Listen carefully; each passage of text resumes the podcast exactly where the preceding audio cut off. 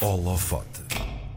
Ele foi o grande vencedor da terceira edição do Red Bull Francamente 2023, a competição de rap de improviso que procura os melhores MCs em Portugal. Com apenas 18 anos, o MC do Norte concorreu com outros 16 rappers, que foi eliminando ao longo de 15 batalhas, e conquistou o júri composto por grandes nomes como Prof Jam, Eva Rap Diva e Valete. No holofote desta semana, conhecemos o incrível SP Rocha, ou então Simão. Simão, como é que tu preferes Ok. que te trate? Simão ou SP Rocha? Como é que fazemos isto?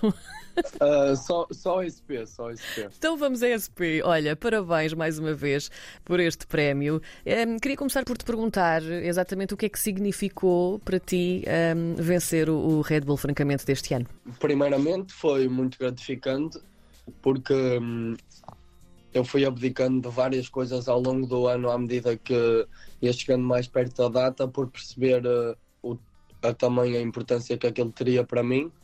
Eh, e significa, significa representar os meus colegas também, os outros MCs que de certeza que também queriam aquilo. Significa representar o Norte, que no rap é algo ainda que é preciso fazer, ainda existe mu- muitas guerras e, hum, entre o Norte e o Sul.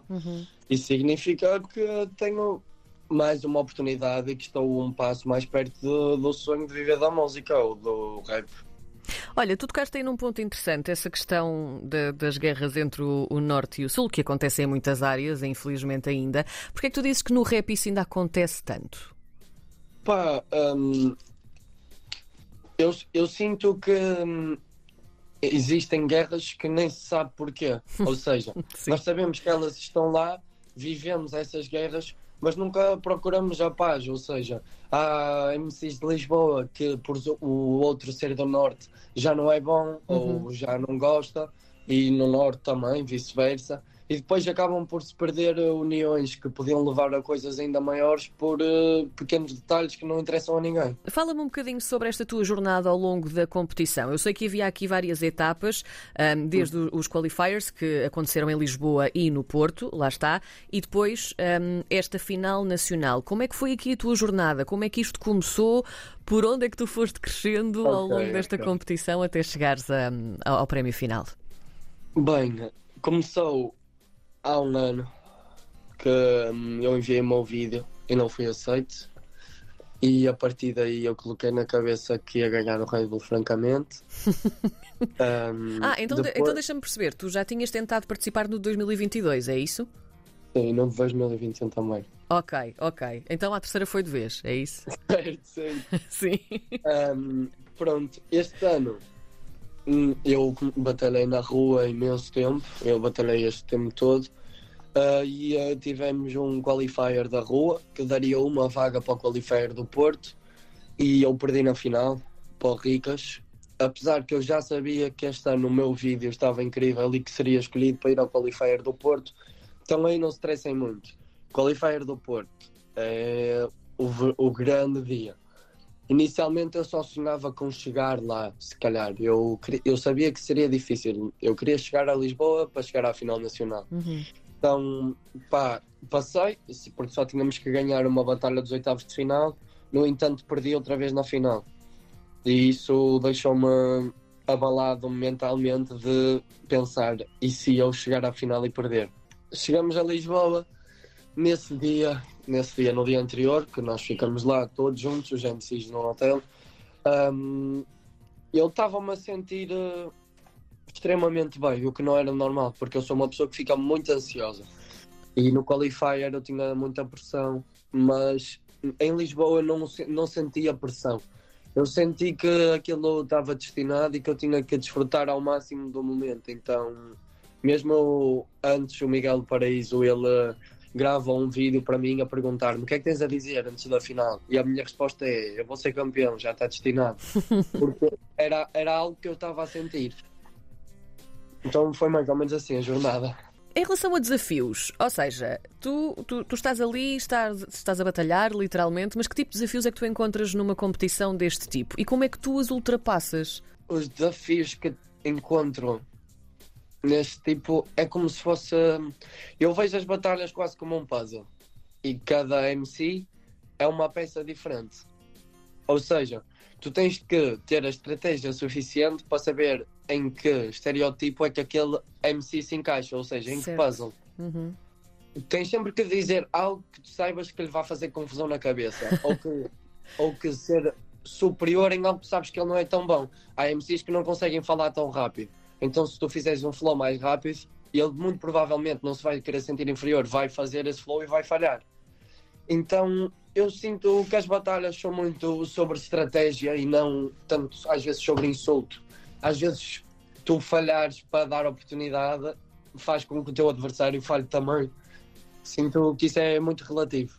E quando é que tu descobriste que tinhas andamento para isto? Quando é que o rap te conquistou e percebeste que se calhar isto era o teu caminho? Quando tinha 13 anos. O que é que aconteceu nessa altura? Pá, via o NTS, que, era, que era um ídolo e hoje em dia é meu amigo. Pá, a Sim. vida dá mesmo voltas. Mas ah, eu via-o muito na, na internet e eu comecei a decorar as rimas dele.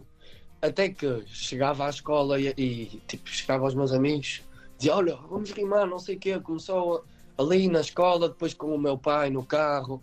Ahm, pedia palavras ao meu pai e rimava. E o meu pai às vezes até ficava estupefacto, tipo, tu consegues efetivamente rimar e fazer sentido. Porque não é difícil rimar, nem que seja no, no infinitivo, é bastante fácil. Mas sim, foi aos 13 anos eu comecei a fazer os meus primeiros improvisos, as minhas primeiras letras. Depois, aos 14, eu sinto que, que foi crescendo. Foi quase como uma função, porque com os problemas que, eu, que iam surgindo na minha vida, eu escrevia sobre eles, ou eu rimava sobre eles. A música começou a ser uh, o meu descarga emocional. Na tua própria cabeça, tu fazes rimas com situações. Sei lá, vais no autocarro e na Sim, tua sim. cabeça começas a rimar. Isso acontece Sim. contigo. Eu, eu às vezes costumo dizer tipo, às pessoas que eu sou um louco, mas para ser um ótimo artista é preciso ser um ótimo louco. Qualquer eh, gênio do mundo não, não tinha os parafusos todos, mas sim, eu às vezes estou no meu carro, vou a conduzir e vou a rimar eh, com a marca do carro que vai à frente. Ou eh, estou a ler um livro, vejo uma palavra e, e penso, ui, não, não, não sabia esta palavra. E depois já faço tipo, três rimas para ver se tiver que usar aquela palavra, qual é o significado e onde é que ela se encaixará. Ou seja, eu estou constantemente a rimar. E, e no meio disto, quais é que foram as tuas grandes influências ao longo, ao longo do, do tempo em que tu já fazes isto? Quem é que tu tens Ok, assim ok. No, no teu altarzinho do rap? Em, em primeiro lugar, tenho uma influência que não é do rap, que é o meu avô, mas foi ele que me ensinou que, que tudo é possível. Sim. Infelizmente já não está cá para celebrar comigo, mas de certeza que festejou naquele dia. Hum. Segundo, o NTS, claro, pá, é o rei do freestyle. Neste momento podem me chamar o rei, mas não sou o rei, sou o príncipe. Rei é ele, está tá centrado no trono dele. Depois, o Freud, que é um, um artista brasileiro, que é o meu artista favorito e também eh, já fez batalhas de rima.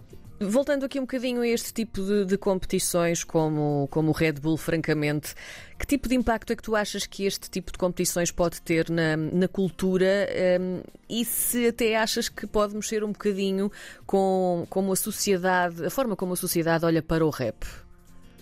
É Assim, eu, eu acredito que tem um impacto muito positivo e vejo isso pela minha família. Minha mãe há um ano não gostava de rap e hoje em dia vê batalhas. Ou seja, já é algo que mudou. E sinto que a Red Bull é um, um, um abre-olhos para, para outras empresas, porque efetivamente nós fazemos freestyle a semana toda, nós batalhamos quinta, sexta, sábado, domingo. A Red Bull para nós foi um, foi um evento simplesmente. E sinto que a Red Bull está a fazer o que muita gente devia fazer, que é investir na cultura. Há empresas que, que poderiam, ou até mesmo entidades eh, da Câmara, pá, não sei. Mas eh, efetivamente o que nós fazemos é cultura e dedicamos muito tempo e não é fácil conseguir eh, tirar algum dinheiro sequer, é mesmo muito difícil e nós estamos sempre na luta. Então eu aprecio a iniciativa da Red Bull, obviamente. Claro. Eu acho que é muito bom, porque apesar de ainda ser pouco para o que nós ambicionamos, MCs, já é algo e já é um começo que ninguém teve coragem de fazer. E em relação à tua própria vitória, de que forma é que tu achas que, que tem- que também podes pegar nela e utilizá-la para promover ou influenciar a cena do rap? É assim, eu, eu eh, quero viver da música enquanto batalho, ou seja, o meu main focus não são as batalhas. Eu quero ser artista. Um, então, agora que eu estou com mais olhos em mim e uma entrevista aqui, outra ali, posso dar a conhecer o meu trabalho, eu vou lançar uma primeira música no dia 6 de dezembro.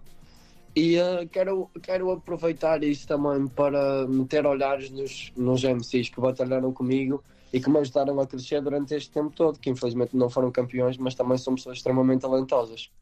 E tu já tens em vista participar outra vez na edição de 2024 do Francamento ou, ou vais deixar Claro, passar claro. esta edição? Ah, vais lá outra vez. Claro que sim, agora o objetivo é ser bicampeão. Que maravilha.